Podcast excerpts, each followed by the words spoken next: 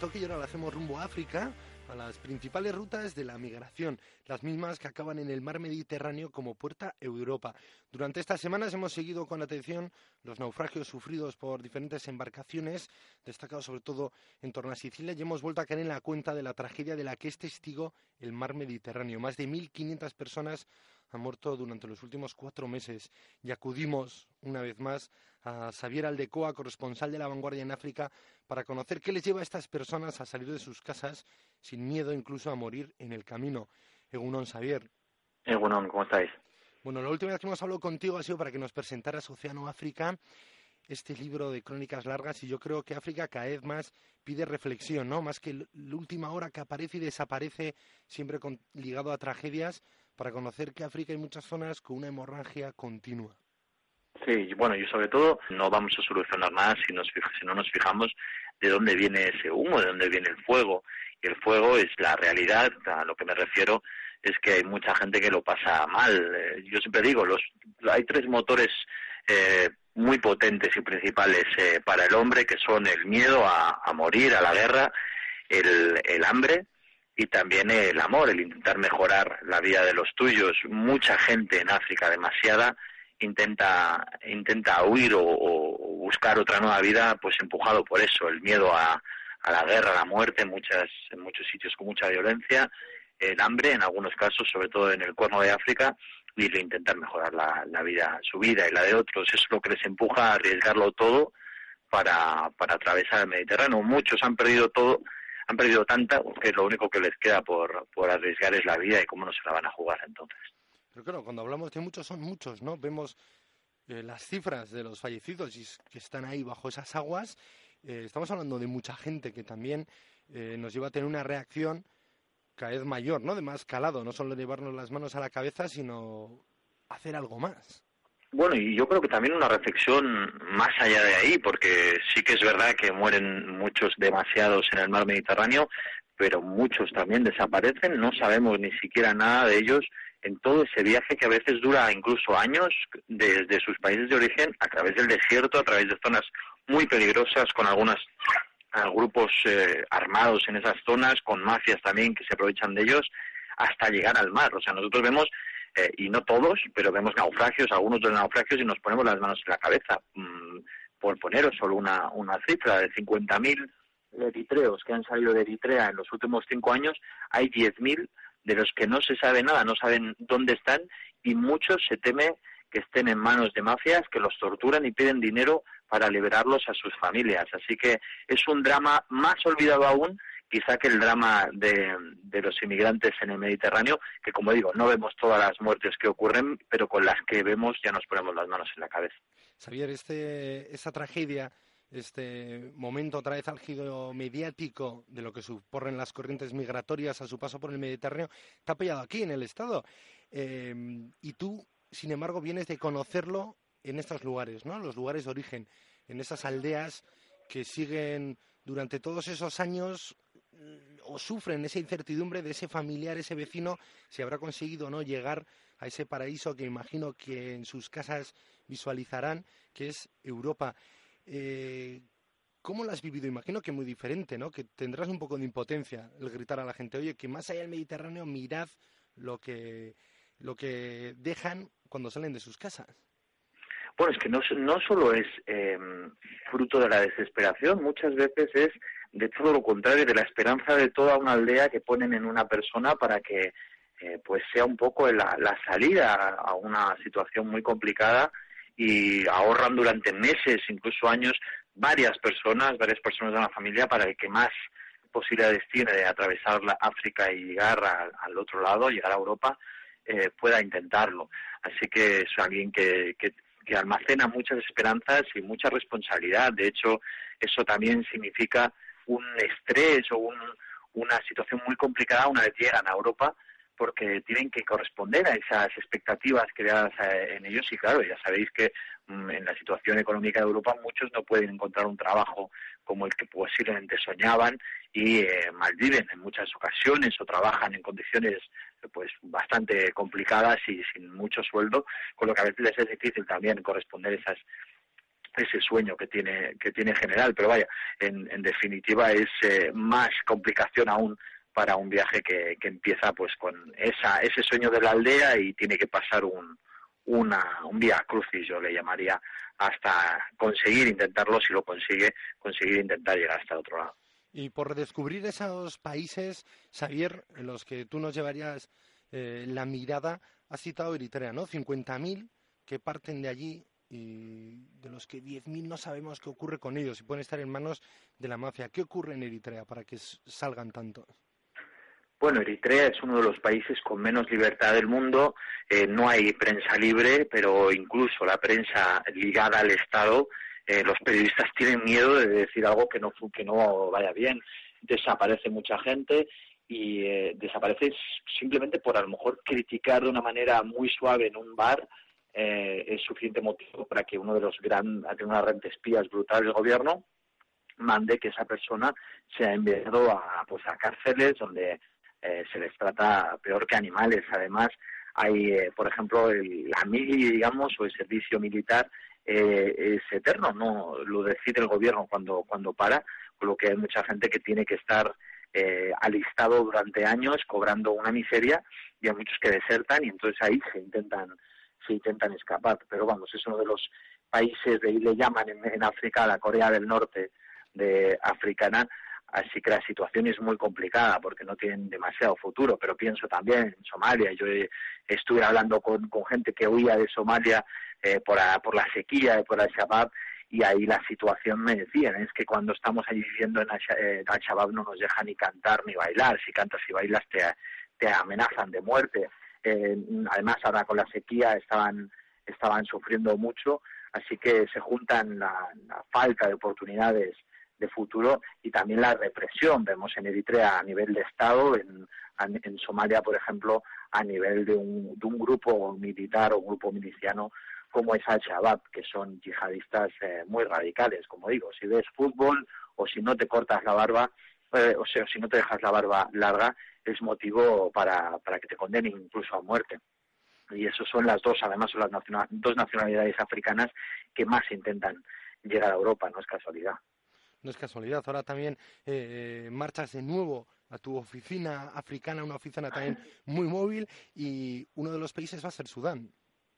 Sí, bueno, sobre todo voy a estar en Sudán del Sur, eh, después de Sudán del Sur a Mauritania, bueno, Sudán del Sur es una de las esperanzas eh, rotas de África, porque en 2011 se independizó de Sudán, del, norte, después de más de 40 años de guerra eh, civil, parecía que, la situación mejoraba, se habían firmado unos acuerdos de paz en, en paz en 2005, pero decía, hace más de un año han vuelto otra vez las peleas, esta vez en, internas en Sudán del Sur, y, y mucha gente lo pasa mal. Es un país que había nacido con muchas complicaciones, muchos problemas económicos y a la cola del desarrollo humano del mundo, pues eh, ahora con la guerra la gente lo está pasando mal aún y o peor. Así que la situación es complicada en Sudán del Sur y sobre todo una pena. Yo recuerdo gente llorando de alegría cuando se declaró la independencia y cuando digo gente, hablo de además son muy altos, es un hombre de dos, de dos metros de altura, ex guerrillero, ex niño soldado, llorando como un niño porque, porque te hacía mucha ilusión que por fin hubiera paz en su país, no había visto nada más que guerra, pues es una pena eh, que, que, nada, tres años después, cuatro años después apenas, la situación vuelva a ser o vuelva a tener el, el olor de la pólvora. ¿Y Mauritania después? Mauritania después, sí, vamos a, voy a ir al norte del país donde hay un nuevo proyecto de una mina y hierro, que es uno de los grandes eh, motores del, de la economía del país. Y a ver, no deja de ser también un poco la, la visión que, que se tenía desde hace tiempo y que no ha cambiado tanto de crear unas ciertas infraestructuras solo para aprovechar los recursos naturales del, del continente. Hay los trenes o las vías eh, férreas, las carreteras, no eran tanto para comunicar o para favorecer a la población, sino como una vía de expolio, una vía de conseguir los minerales para sacarlos de allí.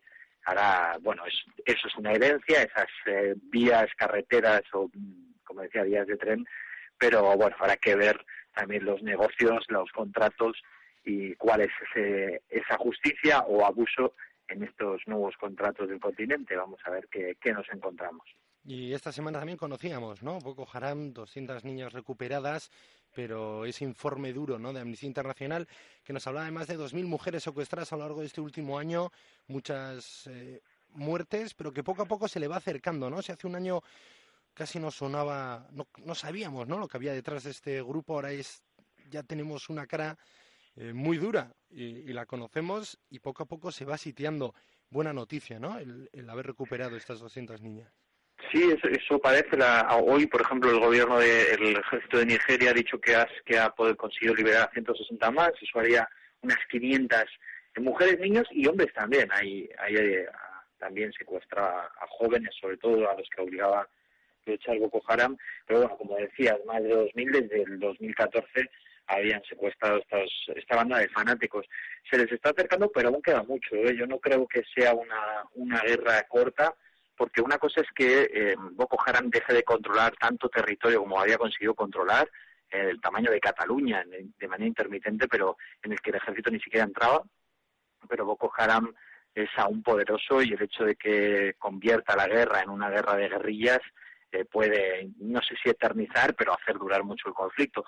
Sí que no hay duda que el hecho de que el gobierno de Nigeria esté poniendo más interés y también los, los países de alrededor más medios, y cuando digo de alrededor también hay que añadir a Estados Unidos, a China e Israel que dan inteligencia para acabar con Boko Haram, con una banda de fanáticos, de yihadistas que lo que hace sobre todo es someter a la población local.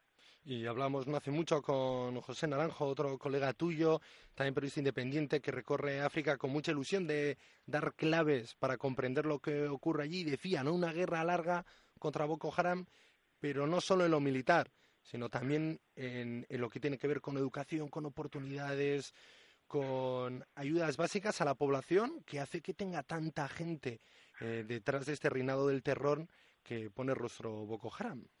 Sí, por supuesto, y no solo en, no solo en el norte de Nigeria, en, en todos los sitios donde el yihadismo ha, ha subido se ha multiplicado en África en los últimos tiempos, se cumplen las mismas, la misma ecuación, pobreza, miseria, analfabetismo y después también un gobierno hueco. No deberíamos olvidarnos de este último factor porque los gobiernos que no consiguen dar oportunidades o defender o dar servicios a su población eh, al final dejan de respetar, incluso cometen abusos. En el norte de Nigeria el gobierno nigeriano comete abusos contra la población de manera flagrante y eso hace que, claro, alguien que es muy, muy pobre, que, lo, que no tiene ninguna oportunidad, algunas ciudades del norte de Nigeria tienen el 80% de desempleo.